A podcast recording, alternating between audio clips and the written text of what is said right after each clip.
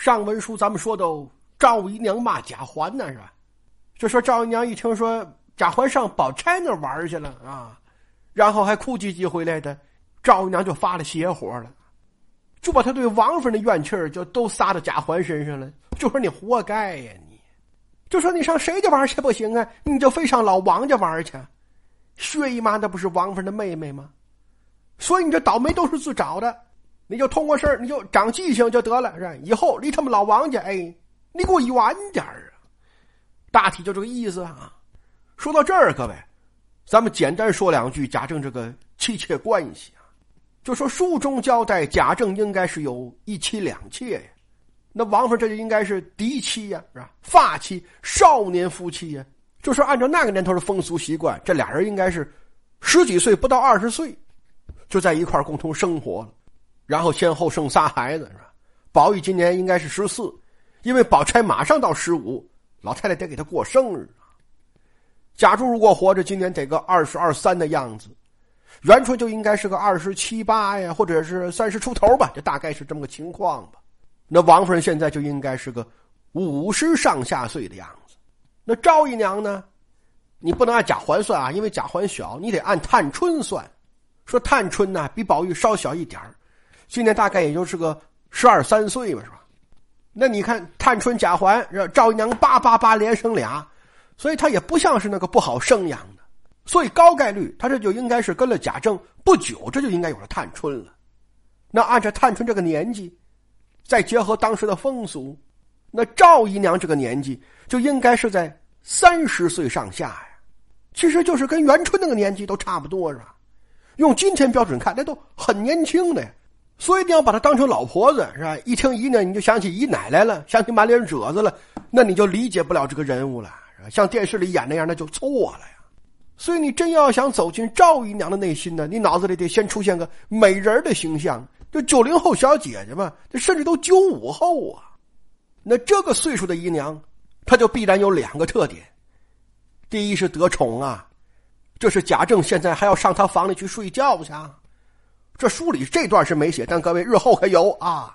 就说赵娘晚上怎么跟贾政吹枕边风啊？那这不就是是吧？贾政在他那睡吗？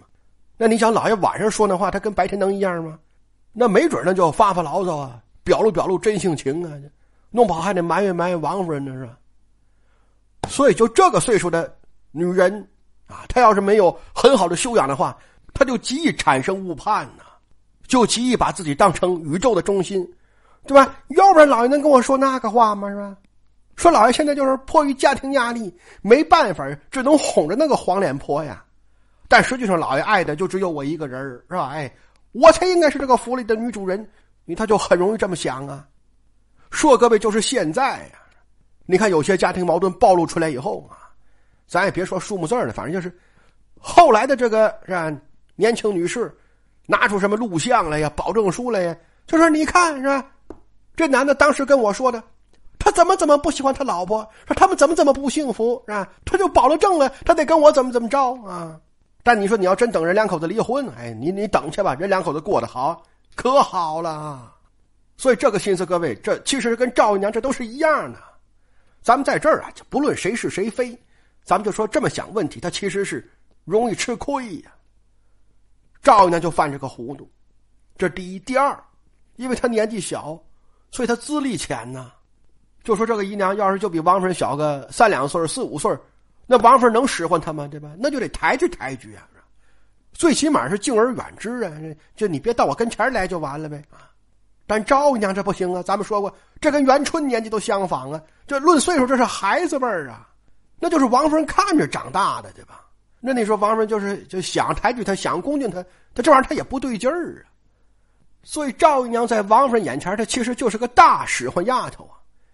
平时端个茶呀，挑个帘啊，甚至连座都没有啊，就得一天一天站在那儿啊。甚至说王夫人房里那个大丫头，那都不一定看得上她。你这没准就说姨娘来靠边让让，就这个。那你说，她心气儿高，地位低，那那那能不出事吗？就是她心里落差大呀。所以各位，这其实用不着王夫人说特意收拾他，真给他穿什么小鞋用不着。就说十几年过来，马勺碰过燕的时候，王夫人敲了他两回，教育他两次，那那就够他憋气的了啊！说长此以往，他必定怀恨在心，就把王夫人以及王夫人的人，就都当成眼中钉、肉中刺啊。说各位，要我说，他就这么点事儿啊！要不然说王夫人要真想收拾他，就他这个能耐，早滚蛋了。他待不下呀。贾政心疼，心疼也没有用啊。王夫人那还了得吗？是吧？所以这个赵姨娘啊，她既是个悲剧人物，也是个反面教材，既值得同情，又必须批判。所以各位啊，日后好好听他故事，这人故事不少，就大伙听听，咱们有没有跟他一样小心眼的地方？要有，赶快改啊！那玩意儿害人害己呀。说眼下这就是啊，就说小孩之间打打闹闹，这个很正常。你当大人应该正确引导啊，哪能说就利用这个机会你就激化家庭矛盾，就在孩子心里种下仇恨的种子啊？你那不就是混蛋了吗？是吧？而且这话讲的还大声豪气的，在屋里怎么了？在屋里讲话，窗外就没人听吗？就说赵姨娘话音未落呀，窗外就有人喊呐，就说大正月他这又是干什么呀？这是啊说怀兄弟一个小孩家。要是一星半点犯了错那你好好教导他也就是啊。但你没事说那些个闲的蛋的，你你要干什么你啊？就说那个攀高枝啊，说上台面啊，你你说谁家的你呀？而且你要记着，怀兄弟但有不是，有老爷太太管他，可是由不得你这么大口的啐他呀。就是你刚才呸呸的，你呸谁呢你？说你要知道，这不是你儿子。这是你主子啊！别看他是你生的，他叫主子，你叫奴才，充其量是半主半奴呗。说各位，在那个年头，他就是这个规矩。家里孩子甭管是哪个姨娘生的，那在法律上那就都是老爷跟太太的儿女，这都得管人大老婆叫妈呀。说生他那个姨娘，那就叫姨娘啊，就就当个送快递的用了啊。甚至说贾府三丫头，就赵姨娘亲生的那个贾探春呀，后来当赵姨娘面就都这么讲啊，就说我妈姓王，我舅舅也姓王，我们那是当大官的人家啊，就你们老赵家跟我一毛钱关系没有啊，你就记清楚，你就要摆正自己位置啊，多残酷是吧？说这个事儿到民国时候都还这样啊，阎锡山他们家就为这事儿闹过很大的家庭矛盾啊。所以今天凤姐也才说这话呀，就说贾环不管大小，他叫主子，他有错，按规矩有人管他，就淤泥呵干。你说这就多亏还是隔窗户骂的，这要脸对脸这么说，你说赵娘子还能活下去吗？那这话也太损了。你就说赵娘得多恨是吧？说王熙凤骂完又大喝一声说：“还兄弟，出来！”跟我玩去，好说这嗓子那那比摁电门都管用啊！赵姨娘娘俩啊，那那平时都知道啊。王熙凤在府里是什么人物啊？那比王夫人下手狠多了。乖乖贾环就蹭出来了，赵娘屁都不敢放一个呀。说王熙凤依然不罢休啊！你就当街继续骂贾环呢，就是站直了，头抬起来。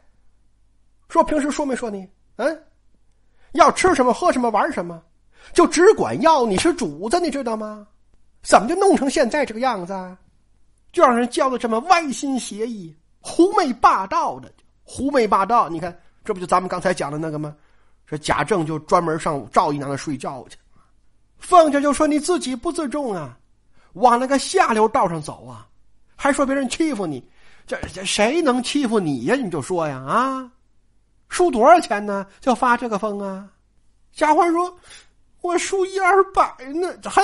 方家说：“来拿一千啊，这给三爷拿一吊钱来，说去上前面啊，跟姐妹们玩去。说记着啊，这一吊钱是吧？哎，就都都得给我输了才行呢，是吧？输了我不怪你，这胜了我可打你啊！就说你要知道你是爷呀，你得大方点啊。说你要是还那么没出息，就学那个狐狸精是吧？哎，我就告诉你哥哥啊，这就说贾琏呢，哎。”窝心脚把那肠子给你踹出来，说去吗？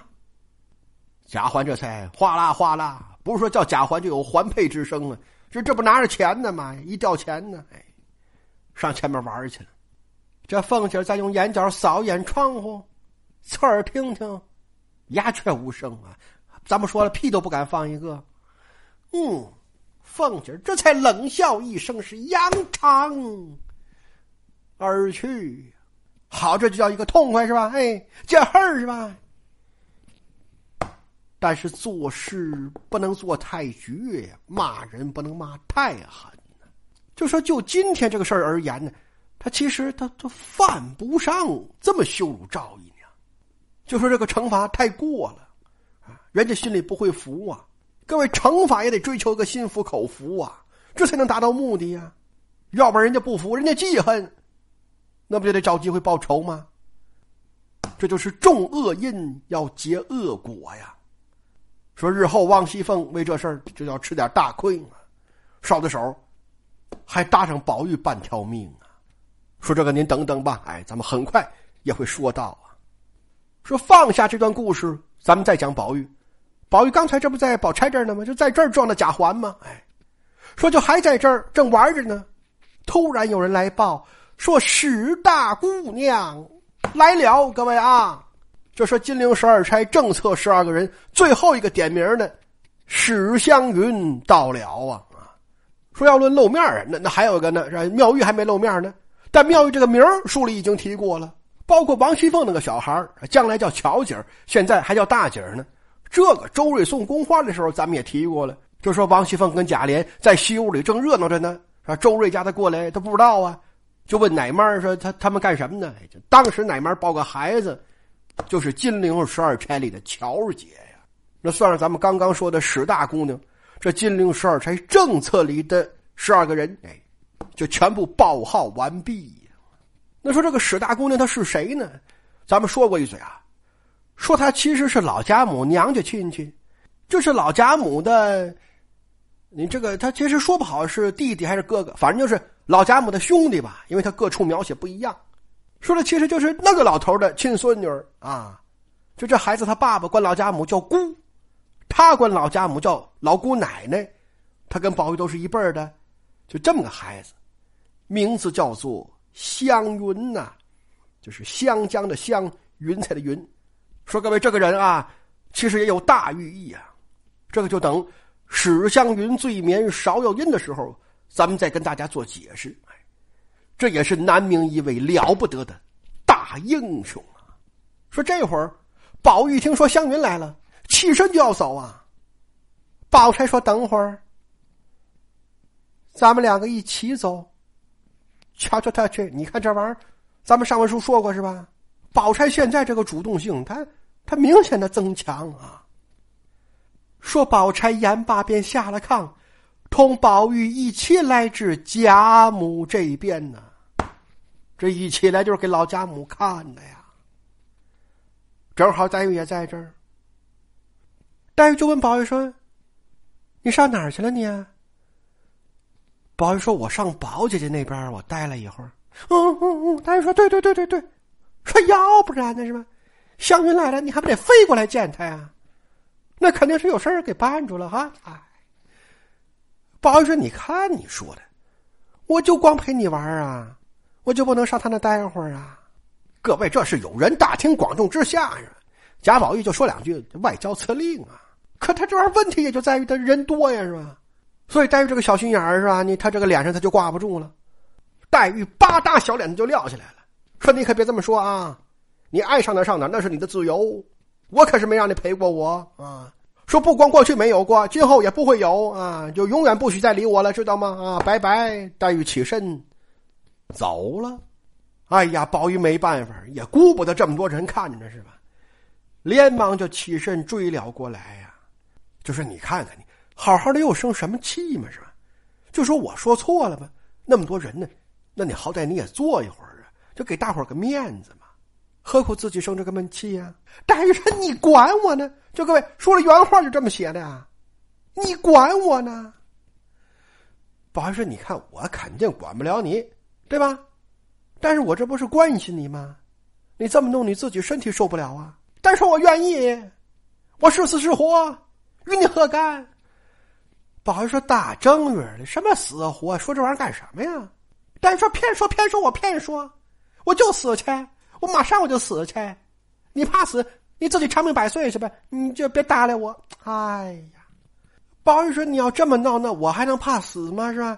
那倒是死了干净。”黛玉说：“你看吧，你你就是盼着我死，你还让我死干净了。行，那我我就死个干净的给你看去。”宝玉说：“我我我我我我说的是我，就说你要这么闹，就我死了干净，我省心，不是说你听明白没有？”书中交代说：“正说着呀，宝钗走过来，说：‘使得妹妹等你呢。’说着，便推宝玉走了。”推呀，各位啊，就是他这是上了手了，他就啊，他在林黛玉面前呢，上手搭贾宝玉小肩膀，就给贾宝玉给搂走了。那说你看你这词儿用的没那么夸张，就没那么夸张。各位那是什么年代啊？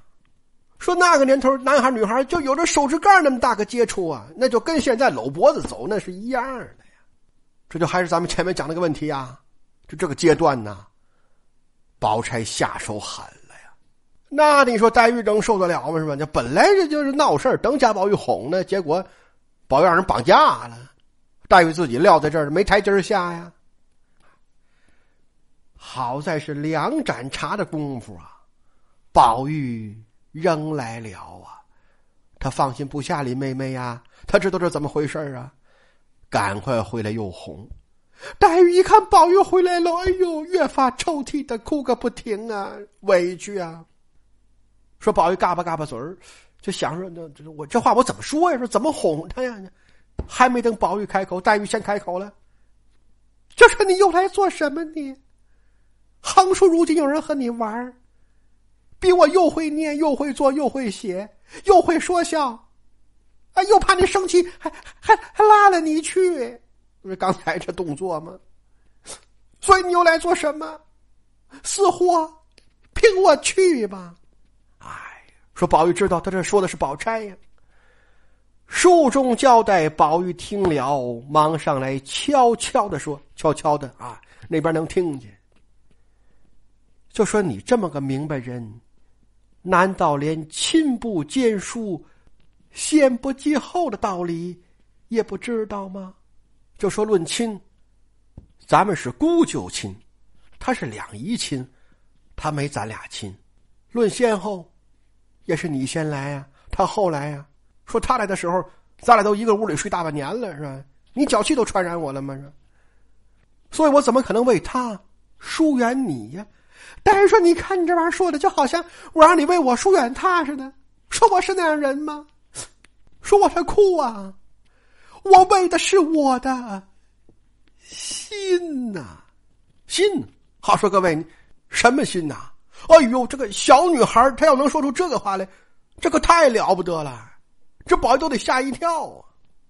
说事儿啊，就这么个事儿了，说大伙都心知肚明了。现在，但这个话要说出来，各位，那可是得有点勇气，是吧？就说你今天你要表白时候，那你这个心里，他他不也得小兔乱撞啊，是吧？更何况是在那个封建年代呀，所以黛玉今天能当宝玉这个面，就她主动的，女孩子主动先说出这个话来，那各位你说黛玉身上就是柔，就是弱，就是病态美吗？不是啊，黛玉身上也得有点勇劲儿才行啊。那宝玉如何回答？那不就至关重要了吗？说书中就交代，宝玉道。说我也为的是我的心呐，难道你就知你的心，不知我的心不成？黛玉闻听此言呐，是低头不语呀。好说各位，这个就叫前缘早安排，是宝带。钟表